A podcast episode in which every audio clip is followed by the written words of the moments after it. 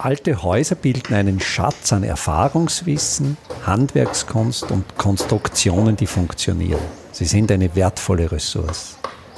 Mein Name ist Friedrich Idam. Ich bin Spezialist für historische Bauten und das ist mein Podcast. Gedanken zur Weiternutzung bestehender Gebäude. Wenn ich hier von bestehenden Gebäuden spreche, denke ich jetzt nicht an die wertvolle historische Substanz aus vergangenen Jahrhunderten, an die Substanz, die aufgrund ihrer baulichen Qualität die Jahrhunderte überstanden hat, wo es ja eigentlich schon außer Diskussion steht, diese wertvolle Substanz abzubrechen, wo es eigentlich selbstverständlich ist, diese Pflege, die schon über Jahrhunderte passiert ist, fortzusetzen. Ich denke jetzt eher an Gebäude aus der zweiten Hälfte des 20. Jahrhunderts, an Gebäude, wo es eigentlich nicht so selbstverständlich ist, die weiter zu nutzen, wo immer noch der Abbruch dieser Häuser eigentlich eine gängige Handlungsoption ist. Und da hat sich jetzt in der letzten Zeit einiges verändert. Durch die Covid-Krise sind Lieferketten zusammengebrochen. Im Verlauf des Jahres 2021 haben sich viele Baustoffe signifikant verteuert.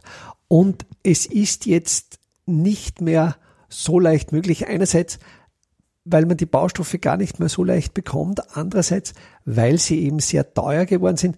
Drum ist jetzt diese Option der sehr schnellen Entscheidung zum Abbruch, da verändert sich gerade etwas. Da äh, verändert sich die Situation dahingehend, dass man überlegt, wie kann ich diese Substanz aus der zweiten Hälfte des 20. Jahrhunderts, aus den 1960er, 70er Jahren sinnvoll weiter nutzen. Und da lohnt sich auf alle Fälle eine Analyse des Bestandes. Es ist so, dass noch in den 1960er Jahren sehr viel mit Ziegel gebaut wurde, dass erst in den 1970er Jahren dann der Ziegel durch andere Baustoffe wie eben Betonbausteine substituiert wird, dass auch von der Mörtelverwendung her, dass es in den 1960, in den frühen 1960er Jahren eigentlich noch Standard war, rein kalkgebundene Mörtel zu verwenden und erst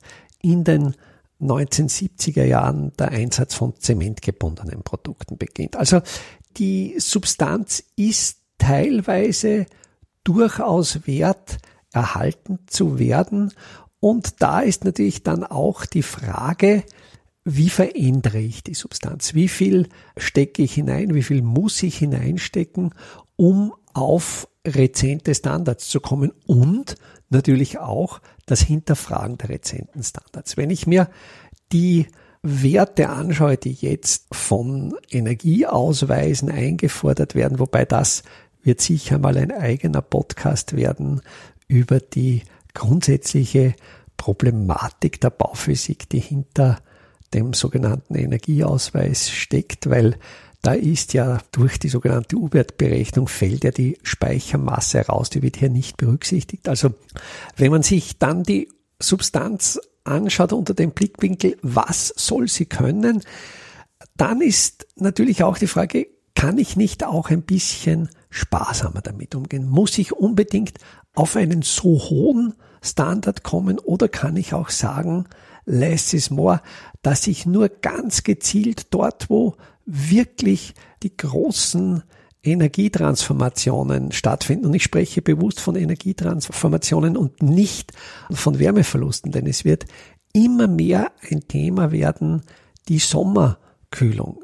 Das heißt, durch die Verschiebung des Klimas wird die Herausforderung an die Gebäudetauglichkeit von der Heizung im Winter oder von der Beheizbarkeit im Winter Richtung der Kühlbarkeit im Sommer wandern. Und da ist ein ganz entscheidender Faktor die oberste Geschossdecke. Wenn man hier bewusst investiert und die oberste Geschossdecke entsprechend thermisch ertüchtigt, wenn man, auch das ist bei diesen Gebäuden oft so, da gibt's noch einen unausgebauten, gut belüfteten Dach haben. Wenn man das belässt, wenn man eben auf das Problem eines Dachbodenausbaus, wenn man dieses Problem, dieses wirklich bauphysikalisch ganz, ganz schwierige Problem beiseite lässt und einfach den Dachboden unausgebaut lässt. Und auch äh, Dachbodenausbauten ist sicher ein Thema für eine eigene Podcast-Episode, die ich sicher